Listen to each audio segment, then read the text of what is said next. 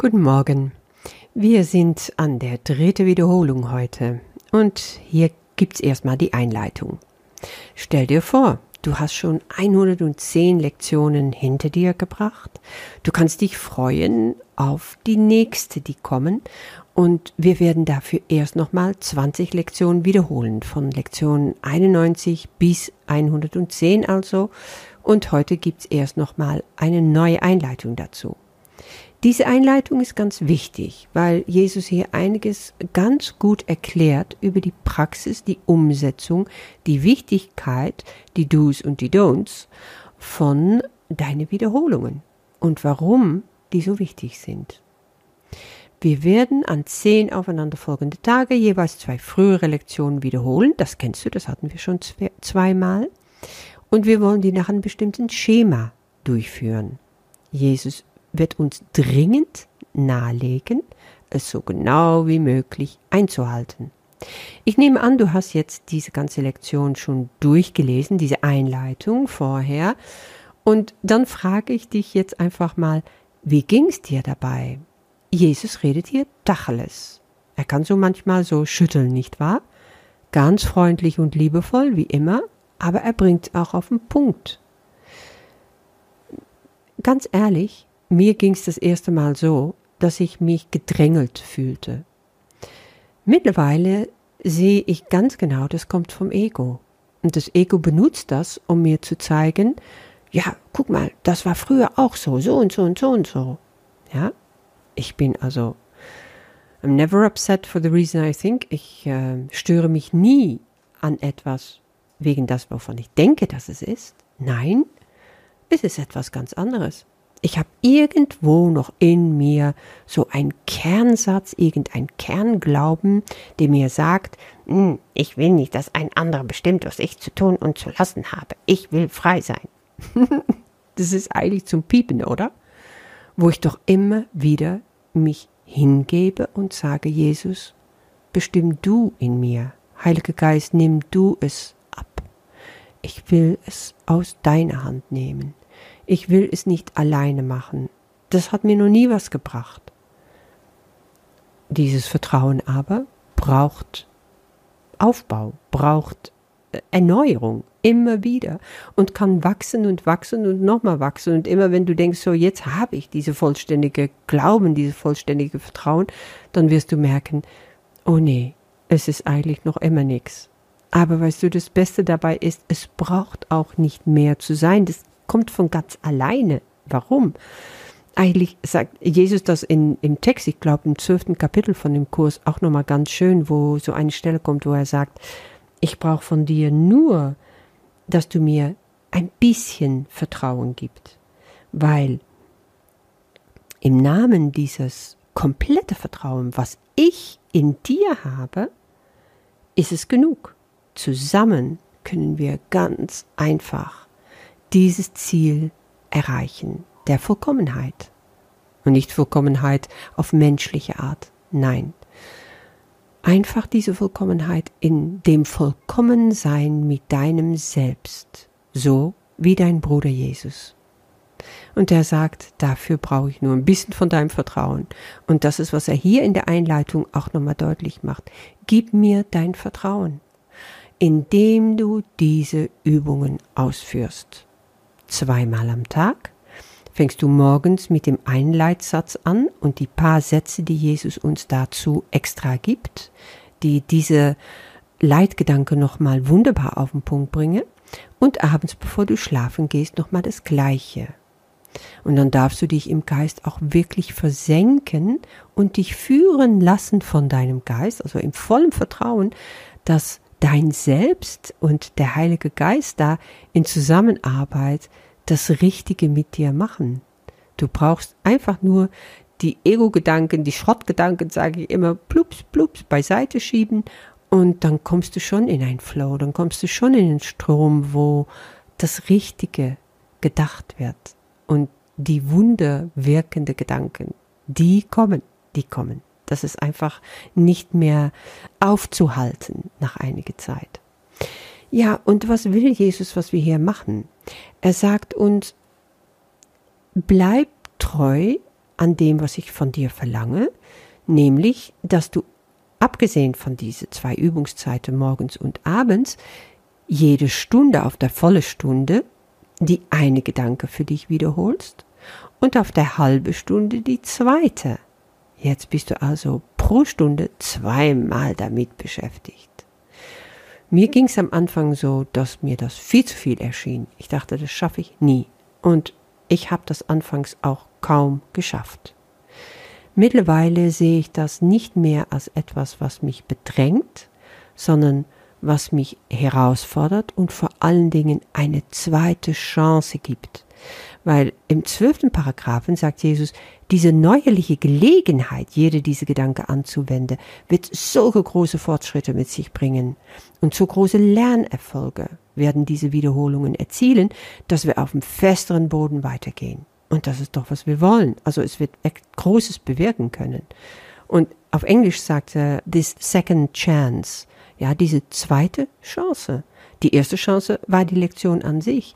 Und da hast du es vielleicht auch schon verpasst. Also ich habe es ganz oft verpasst. Und dabei habe ich jetzt eine zweite Chance. Boah, wow, wunderbar. Mehr brauche ich doch nicht. Ich kann doch in Liebe das einfach wieder neu anwenden als eine zweite Chance sehen. Und dann muss ich ehrlich sagen, gibt es noch etwas, was mir sehr wichtig ist dabei. Und ich denke, so ist es auch von Jesus gemeint. Unterscheide bitte. Unterscheide, ob es mal für dich wirklich nicht geht, weil das versteht er absolut in deinem Alltag, oder ob du einfach nicht willens bist, an den Übungen zur Erlösung mitzuarbeiten. Hm? Sei ehrlich dir selber gegenüber. Ich habe das oft. Und wenn ich das habe, bin ich mittlerweile ehrlich und sage nicht, oh, ich habe keine Zeit oder es ist zu schwierig jetzt oder ich gehe jetzt weg und es passt ja gar nicht. Ich sage nein, ich bin nicht zu schwach, nicht zu müde, nicht, ich habe nicht zu viel Zeit, ich will es nicht. Ich schließe mein Geist dafür jetzt ab. Meine Ego-Gedanken, die ich jetzt habe darüber, über was mir wichtiger ist, nämlich ausruhen oder mit diese Freunde weg zu sein oder andere Sachen sind mir wichtiger. Dieses Fernsehprogramm ist mir wichtiger. Und wenn ich dazu stehe, passiert was ganz anderes. Dann ist es schon häufig passiert, dass ich aufstehe, mal geschwind in die Küche oder auf Toilette verschwinde oder wo auch immer du bist, hast immer die Möglichkeit, mal schnell aufs Klo zu gehen und dich zu besinnen. Wenn dein Herz dich ruft, wenn du sagst, Jesus, ich nehme deine Hand und Kurz wiederholst du diese Sätze für dich und zack gehst du auch wieder zurück. Aber dann bist du auch da. Du bist komplett präsent im Hier und Jetzt, ganz und gar voll mit deinem Herzen dabei. Und so ist es dann auch gut. Und wenn das nicht ist, dann sagt er einfach, nein, ist nicht. Will ich jetzt auch nicht. Und dann ist das auch okay. Ich habe so oft, dass ich einfach nicht da bin dass ich einen Widerstand in mir habe. Mittlerweile sage ich mir, ich darf den Widerstand haben. Und das Lustigste ist, dass es sich dabei auch sehr häufig auflöst. Das musst du für dich gucken. Aber sei in allem einfach ehrlich. Mach dir bewusst, was für eine Rolle dein Ego da spielt. Und spiel das Spielchen einfach nicht mit. Ja, du kannst selber mal durchlesen, wie du weiter die Übungen durchzuführen hast und was für Gelegenheiten sich da für dich bieten. Also Jesus gibt da zum Schluss echt nochmal einen Pep-Talk, dass du weißt, wofür du es machst. Und ähm, das ist im 13. Paragraph nochmal ganz klar. Vergiss nicht, wie wenig du gelernt hast bis jetzt. Ja, da ist noch nicht so viel passiert. Vergiss nicht, wie viel du jetzt noch lernen kannst. Ja, da kommt noch immer mehr. Vergiss nicht, dass dich dein Vater braucht. Ja, so ist das. Gott ist ohne dich ohne mich einfach nicht vollständig. Er braucht uns, seine Kreation, seine Kreaturen, während du diese Gedanken wiederholst, die er dir gab. Weil so kreiert er weiter und du mit ihm. Und das lernst du. Das lernst du, indem du diese Lektionen machst, indem du ein bisschen Disziplin, ein bisschen von dir hergibst, was dir so schwer fällt. Vater, ich geb's dir vom Herzen, um zurückzuempfangen, was ich von dir brauche, was wieder zurückfließen kann zu dir. weil du es von mir brauchst. Ich wünsche dir dabei viel Freude. Ja, wir machen weiter mit Lektion 111, die Wiederholung. Wir wiederholen morgens und abends die zwei Leitsätze. Der erste Satz Wunder werden im Licht gesehen. Und der zweite Wunder werden im Licht gesehen und Licht und Stärke sind eins. Morgens darfst du dich also fünf Minuten oder auch länger hinsetzen und folgende Sätze durch dich durchgehen lassen und in dir wirken lassen und danach dein Geist frei schweifen lassen und diese wirkliche nachhaltige äh, Verständnisse, die dann kommen, die sind das Wichtigste.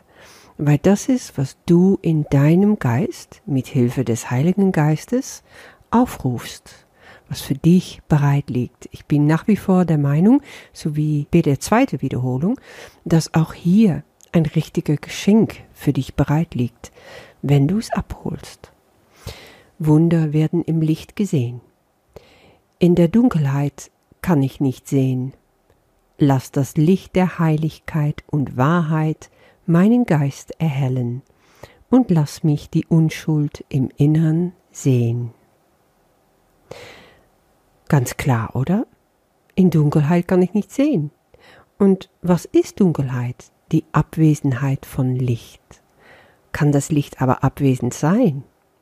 Wir haben jetzt gerade gelernt über die Lektionen, dass das Licht immer da ist, wenn ich mich darauf besinne.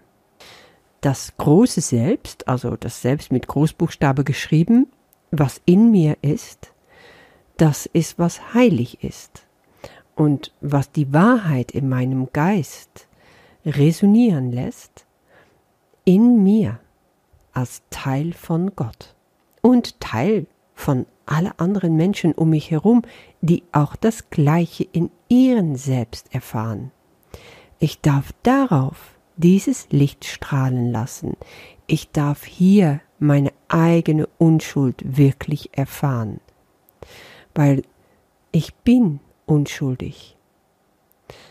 Es gibt in dieser Welt nur Schuld. Uns wird immer nur Schuld zugesprochen und wir sprechen auch schuldig indem wir urteilen. Das machen wir so schnell. Es geht zack, zack, zack. Ich sehe jemand, ich habe ein Urteil über den. Ich höre irgendetwas im Radio, ich habe schon ein Urteil darüber. Ich lese etwas und ich urteile gleichzeitig. Wie oft bin ich in der Lage, etwas über meine Sinnen aufzunehmen, ohne zu urteilen? Also ich bin es kaum. Ich kann es nur, wenn ich wirklich mich darin übe, meine ganze Gedanken, und das heißt alles, was ich durch meine Sinne erstmal wahrnehme, beobachte. Weil daraus entstehen die Gedanken. Ich sehe etwas von außen, ich höre irgendetwas, ich schmecke es, ich taste es, ich rieche es. Meine Sinnen täuschen mir etwas vor, was so real erscheint. Und daraufhin bilde ich mir ein, dass ich darüber urteilen kann. Ich habe eine Meinung und das geht ratzfatz. Tief in mir sind Glaubenssätze verankert, egal welche die sind, ja. Die können beruhen auf alte Sachen, die ich von früher mitgekriegt habe zu Hause, aus der Schule, die können in der Gesellschaft verankert sein. Das geht ganz weit, das geht ganz tief. Immer wenn etwas in mir Unbehagen hervorruft, bin ich gefangen in einem Glaubenssatz. Das heißt, ich lese etwas, ich höre etwas und etwas in mir rebelliert. Etwas in mir wird zornig, ärgerlich, etwas in mir sagt, nein, das soll nicht sein. So ist es nicht gemeint.